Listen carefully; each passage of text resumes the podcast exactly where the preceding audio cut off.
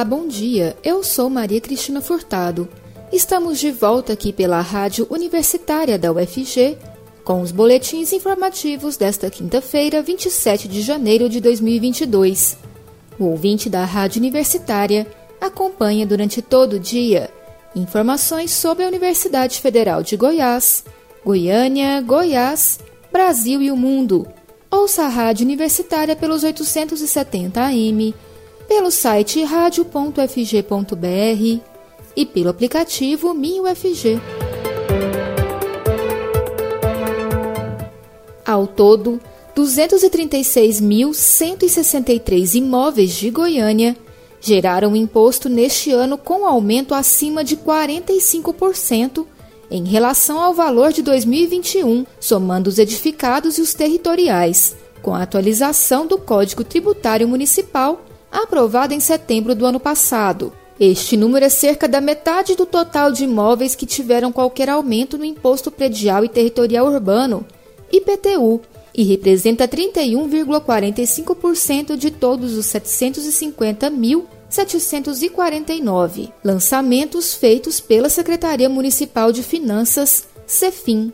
No geral, 477.250 imóveis tiveram qualquer tipo de reajuste, o que representa mais de 63% de toda a cidade. A nova lei limita o aumento de 45% sem prejuízo inflacionário, ou seja, esses proprietários vão pagar em 2022 o valor calculado no ano passado, acrescido deste percentual mais a inflação, que foi de 10,74%. Além disso, no próximo ano, para esses imóveis, este cálculo permanece até que seja equiparada ao imposto calculado pela nova fórmula prevista na lei. O Código Tributário de 2021 alterou as alíquotas cobradas, que passaram a variar de acordo com o valor venal do imóvel, que é o quanto a Cefim avalia cada local, e ainda o modelo de calcular esse valor. Desde o último dia 21, os boletos já podem ser obtidos no site da Prefeitura. Quando o projeto foi aprovado na Câmara, em setembro do ano passado, o Paço Municipal divulgou informação de que 51% dos imóveis residenciais teriam redução ou isenção do tributo neste ano. Para os imóveis comerciais, a redução seria para 21,5% dos contribuintes. No entanto, os números são diferentes dos apresentados agora. Estes dados foram obtidos por meio da Lei de Acesso à Informação. A informação é que entre este ano e 2021, Goiânia teve 8.289 novas inscrições, que, claro, não podem ter os valores do imposto comparados. Além dos 477.250 imóveis com aumento de tributos, a cidade soma ainda 248.539 locais com redução no imposto e outros 16.671 cujo valor foi o mesmo do ano passado. Dentro deste total, 69.657 imóveis ficaram isentos da cobrança, a partir dos critérios estabelecidos pelo novo Código. O documento traz ainda que a Prefeitura estima arrecadar 1 bilhão 170 milhões de reais com o imposto neste ano. O valor é 25,83% maior do que o estimado para 2021 quando todos os lançamentos somavam 931 milhões de reais. Com o novo Código Tributário, descontando a inflação de 10,74%, a Cefim poderá ter um ganho real de 13%. Há pouco mais de oito meses das eleições, o governador Ronaldo Caiado, do DEM, lidera a disputa ao governo de Goiás, com 37,1% das intenções de voto aponta a pesquisa do Instituto Serpes, contratada pela Associação Comercial e Industrial de Goiás, a CIEG, realizada nos dias 21 a 24 de janeiro. O ex-governador Marconi Perillo, do PSDB, e o prefeito de Aparecida de Goiânia, Gustavo Mendanha, sem partido, aparecem em empate técnico em segundo lugar, com 14,1% e 13%, respectivamente. A pesquisa estimulada em que os pré-candidatos são apresentados aos entrevistados, indicou seis opções. O deputado federal Vitor Hugo, do PSL, tem 2,6%. O ex-prefeito de Trindade, Jânio Darro, do Patriota, 1,4%. E o ex-reitor da Pontifícia Universidade Católica de Goiás, Volmir Amado, do PT, com 0,4%.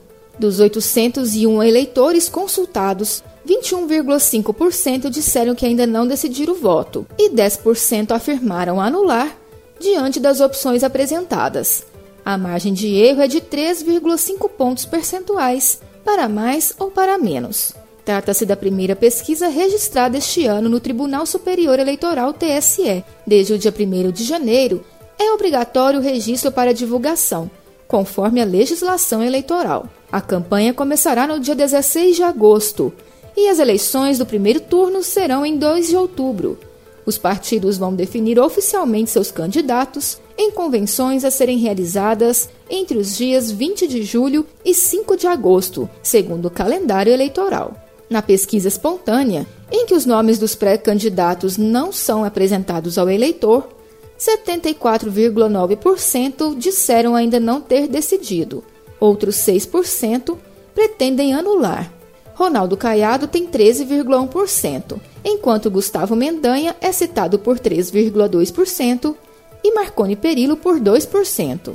Jânio Darro e Vitor Hugo aparecem com 0,2%, mesmo percentual do senador Vanderlan Cardoso do PSD, que até o momento não se coloca como pré-candidato ao governo. Marconi Perillo é o mais rejeitado para disputa ao governo, sendo citado por pouco mais de um quarto dos eleitores, Questionados sobre em quem não votariam de jeito nenhum para o governo, 25,3% apontaram o Tucano e 19,5% indicaram Ronaldo Caiado. A resistência a Vitor Hugo é de 6,9% e a da Rô de 6%.